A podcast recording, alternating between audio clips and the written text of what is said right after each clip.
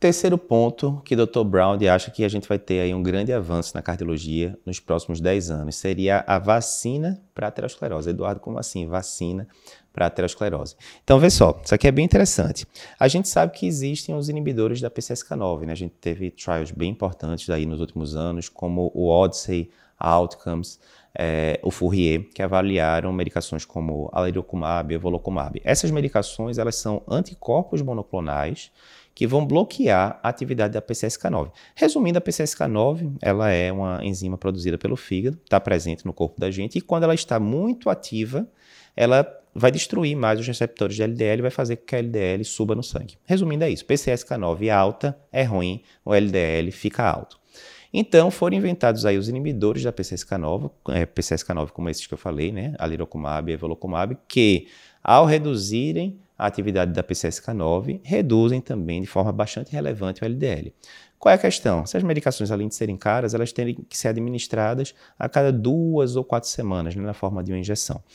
Uh, e se a gente tivesse um inibidor de PCSK9 diferente, que pudesse ser feito a cada seis meses ou mesmo a cada um ano? Pois é, aí é onde surge o, a previsão aí do Dr. Brown sobre o inclisiran. Então, o que é o inclisiran? Primeira coisa, ele é diferente do, dos inibidores de PCSK9 que a gente está acostumado. Os inibidores de PCSK9, tipo alirocumab, evolocumab, são o quê? Anticorpos monoclonais que se ligam à PCSK9 que existe no corpo e diminuem a sua atividade, né? impedem que ela vá lá destruir o receptor do LDL.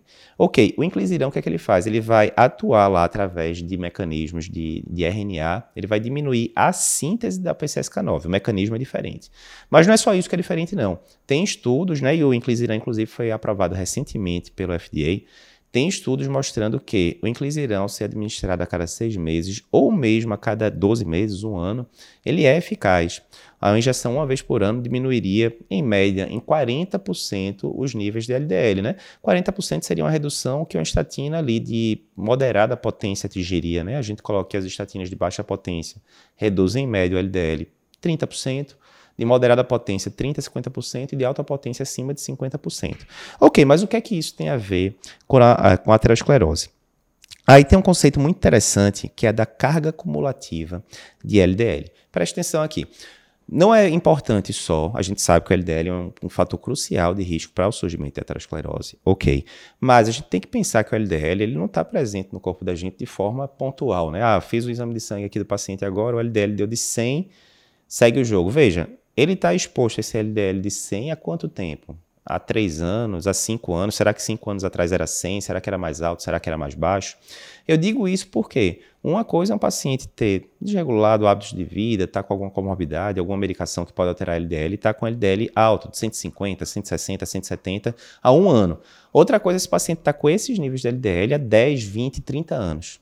Né?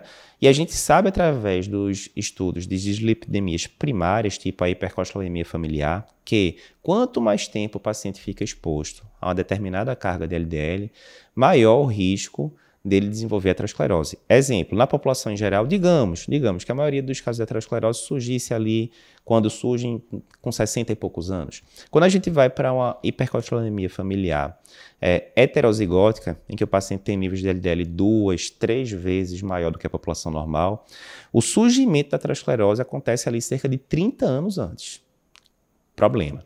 Se você pegar uma hipercolesterolemia familiar homozigótica, que é uma doença bem mais rara, né, e que os níveis de LDL passam de 500 mg por decilitro com certa facilidade, você tem às vezes criança de 6, 7, 8 anos já com aterosclerose. Por quê? Porque elas foram expostas durante poucos anos, mas a níveis de LDL muito altos. Então, não importa só o nível de LDL lá que você está vendo no, no resultado do seu paciente. Importa quanto tempo ele está exposto àquele LDL. E daí? A teoria que o Dr. Brown dispõe, baseado nesses casos de hipercolesterolemia familiar, é meio que o inverso.